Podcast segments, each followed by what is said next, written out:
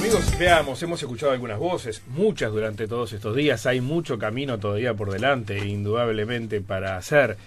Eh, proyectando relaciones entre los partidos gobierno y oposición y hacia adentro de cada partido. El agua se tiene que ir decantando y esta semana seguramente también sean para eso. Vamos a darle los buenos días a Sandra Lazo, eh, vicepresidenta del Frente Amplio, senadora electa. Sandra, buen día, ¿cómo le va? Día. Muy buenos días, ¿cómo están? Bien, gracias por acompañarnos.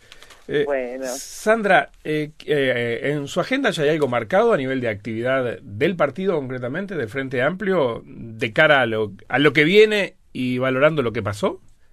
Bueno, en realidad nosotros hemos tenido, hemos ido procesando de alguna manera todo este, este periodo. Por supuesto que hay en agenda. Nosotros tuvimos el lunes un secretariado ejecutivo que fue como una primera evaluación este, muy muy sobre los hechos, aún no había culminado todavía el proceso de, escrutinio y, bueno, una evaluación política de lo que había sucedido. Y, y ahora transitamos, a ver, ya con los resultados a la vista, eh, preparando lo que es, por un lado, la tarea parlamentaria, por otro lado, la fuerza política que tiene que continuar y que lo hace a partir de un escenario que si bien eh, está eh, ojo, vista que es una derrota desde el punto de vista electoral.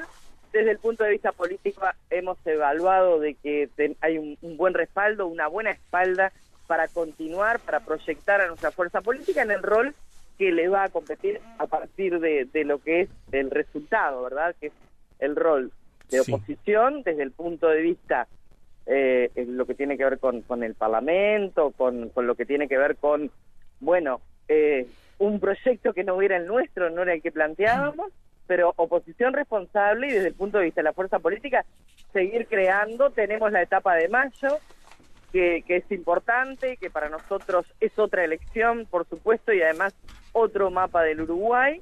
Y bueno, hacia ahí estamos este, proyectando nuestra estrategia, nuestro trabajo y de alguna manera también dar contención a toda esa masa que de alguna manera se expresó y que si bien no se alcanzó la mayoría, de algún modo es una espalda muy fuerte que tiene esta fuerza política luego de 15 años de gobierno. Así eh, que todo eso es que, que trato de resumirte en un combo realmente tiene cada uno su, su línea de trabajo. Eh, Lazo, mm, ¿qué elementos eh, evalúan ustedes que jugaron a favor de ese repunte que se dio a último momento? ¿Fue el, movimiento de la militancia que uno lo pudo ver en la calle de una forma intensa, el famoso voto a voto, fue el miedo a las expresiones de, Guido Manini Ríos, el comunicado difundido por el centro militar? ¿A qué lo atribuyen e, esa fuerza que, que apareció a último momento, aparentemente? No tengo dudas, no tengo dudas que eh, en, primera evaluación eh, la militancia, ¿no? Eh, los militantes que espontáneamente, luego de la votación de octubre, llenaron la sede del Frente Amplio, pero además a lo largo y ancho del territorio nacional también se expresaron la expresión de los diferentes colectivos que, que de alguna manera fue espontánea, ¿no? Si bien había, digamos, un, un, eh, un ámbito favorable a partir de lo que fue la creación en esta administración este, de, Javier Miranda de lo que fueron los comités funcionales, donde había colectivos que ya estaban trabajando en el Frente Amplio, eso explotó a partir de lo que fue la votación de octubre.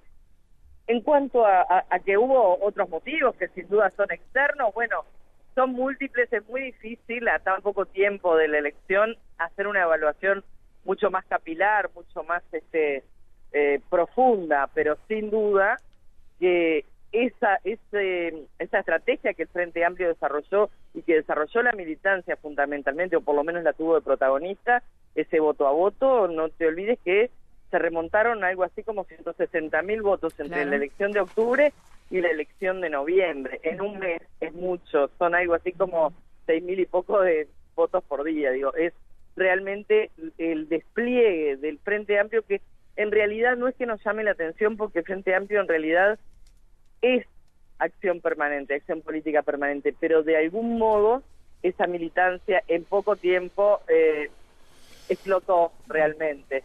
Creo que superó a la conducción, superó a la dirigencia y de algún modo eso también hay que reconocerlo. Es lo primero que se hizo, yo creo que mucho tiene que ver con el discurso del candidato el, el día justamente de, de, la, de la elección, pero tiene que ver también con esta recorrida que se está haciendo desde el equipo de presidencia en todas las departamentales del interior y también en las coordinadoras de Montevideo, porque de alguna manera hay que expresar desde la conducción el, el agradecimiento y la fuerza y bueno, y, y además esto sigue. Eh, se, se, está, se, está, haciendo, disculpa Sandra, esa recorrida, se está yendo a los sí, a las distintas sí. departamentales por parte de quién? ¿El candidato? No, no, no, no. Ah. Estamos hablando del Frente Amplio. La campaña terminó. Sí. La campaña ya culminó. Ya, y ahora ya no hay candidatos Amplio, y son las autoridades del Frente los que están yendo. El Frente Amplio está saliendo a hacer esa recorrida, exactamente. Uh -huh. Bien. Eh, usted hablaba recién de, de, la campaña que se viene, ¿sí? Eh, cuando queramos acordar, estamos encima de, de, de la campaña para, para mayo. Por lo pronto, eh, comenzará formalmente quizás en marzo, pero antes hay que definir mucha cosa y, y, las departamentales del Frente Amplio tendrán que trabajar para las candidaturas. Eh, de todos modos, dejar en suspenso todo lo que sea una mirada crítica hacia atrás, eh, ¿es conveniente? ¿Se va a hacer todo eso una vez que se cierre todo este proceso electoral? Es que los hechos se van llevando, la propia dinámica te va llevando. Eh, nosotros, reitero, hicimos esa evaluación principal que, que, bueno, fue realmente muy general. Esa otra capilar seguramente va a ser después de mayo, donde la fuerza política tiene que dar todo esa, esa, ese debate, esa discusión y ese análisis más profundo. Ahora hay una etapa que no se ha cerrado, que es el proceso electoral, para mi gusto, excesivamente largo.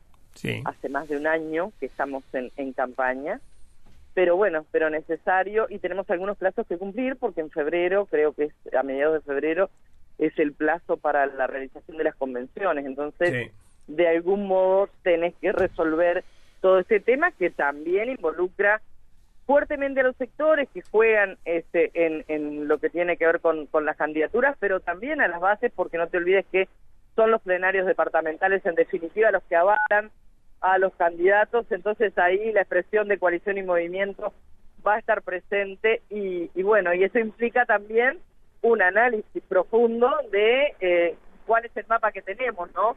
Cuáles son las intendencias que, que, tenemos posibilidad de, de, mantenerlas, cuáles son aquellas que apostamos a este que, que hoy también tengan posibilidades de pasar a órbita del Frente Amplio. Todo eso te implica un análisis permanente de la fuerza política. Sí, el 8 de febrero es la fecha para, para tener sí. conformados esos deliberativos departamentales y después hay tiempo, sí, este, hasta la semana de turismo. El viernes de la semana de turismo cae curiosamente el plazo para cerrar las, las candidaturas, que es todo un, un surcido importante. Pero en medio de todo eso, el 15 de febrero asume el nuevo Parlamento. ¿Ustedes ya están preparando reuniones previas de bancada para comenzar a definir estrategia para pararse en este nuevo escenario de oposición, hasta para conocerse en algunos casos? Es verdad, pero además es, es, es, tremendo desde el punto de vista de lo que te decía, ¿no? La dinámica de la vida política es, es absolutamente eh, fuerte, abrumadora. De alguna manera nosotros estamos, fíjate que esta semana tenemos alguna sesión de, de la permanente y hay que cerrar el periodo legislativo, pero quedan algunas cosas pendientes y bueno, este, la idea del Frente Amplio, el propósito es, es cerrarlas, es algunas leyes que quedaron pendientes, bueno, cerrar este proceso parlamentario y inmediatamente asume, por decirlo de alguna manera, con este impasse que, que implican, bueno, no solamente la fiesta, sino también el necesario descanso eh, para estar un poco con la familia, pero se viene un nuevo parlamento con una composición completamente diferente, sí.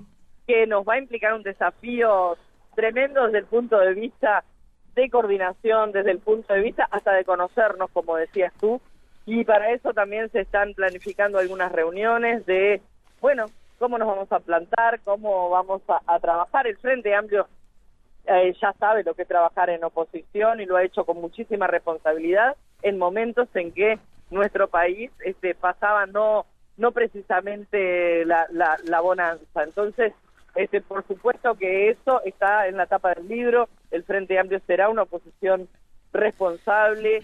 Eh, vamos a tener que, yo lo he dicho desde el primer momento, esta composición nueva con el advenimiento de, nuevos partidos, con, bueno, de alguna manera debo decirlo, una derecha que eh, aparece en el plano político, si uno no, se trata de etiquetar, pero bueno, este, mucha gente que se expresaba en otros partidos hoy tiene su expresión en Cabildo Abierto y eso también cambia.